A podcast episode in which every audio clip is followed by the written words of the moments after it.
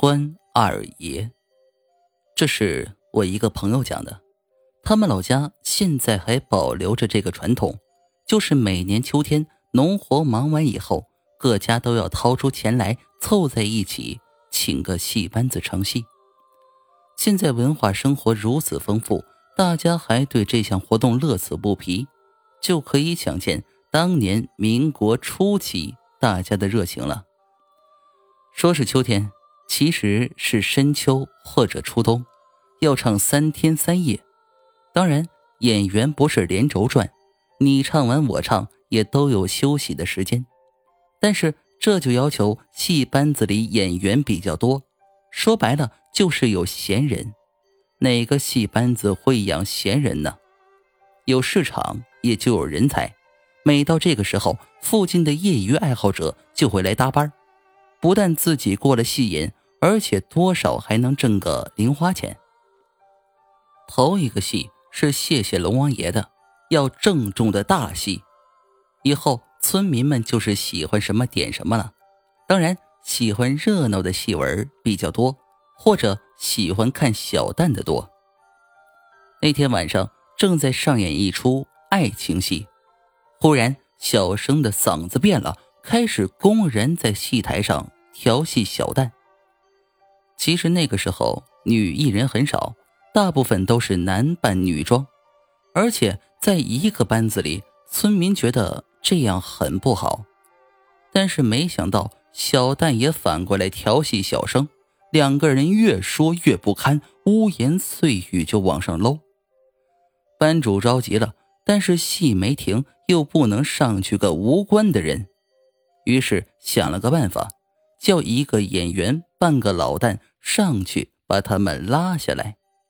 不料老旦上去之后，也变得疯疯癫癫，胡说八道。班主知道这是遇上鬼了，鬼也很喜欢看戏的，更喜欢捣乱。但是大晚上附近又没有道士之流，要说这种鬼不会伤人，但是戏班子的面子塌不起。正在着急呢，一个来搭班的人说他有主意。这个人就是我朋友的一位叔祖。主意很简单，请关老爷出场。班主将信将疑，那就试试吧。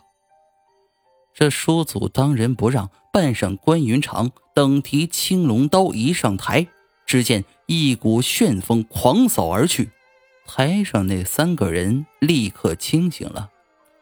叔祖拿了双份的报酬。要说他怎么知道这个办法，还有一个故事。朋友的叔祖把农闲时期唱戏当做一项重要的兼职收入，而且他是个喜欢闲逛的人，有时候会去外县，在那里如果有人需要他，也会搭个小班。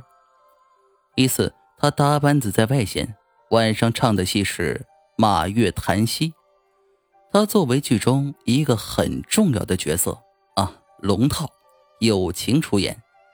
上场不一会儿，他就觉得发困，强打精神坚持着，只觉得眼前的景物一个变成两个，两个变成四个，跟着就什么都不知道了。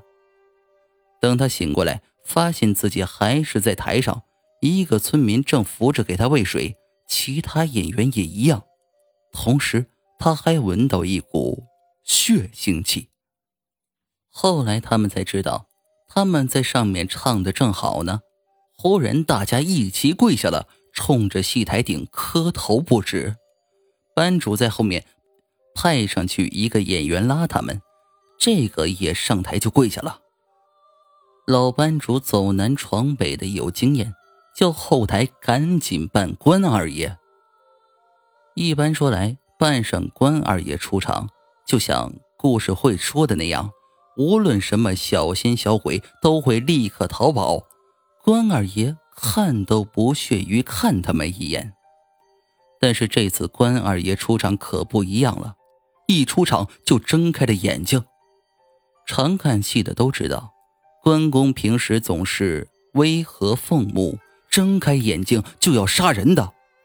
果然，他把青龙刀一举，呼啦，从戏台顶上掉下来四五只黄鼠狼，都被开膛破肚了。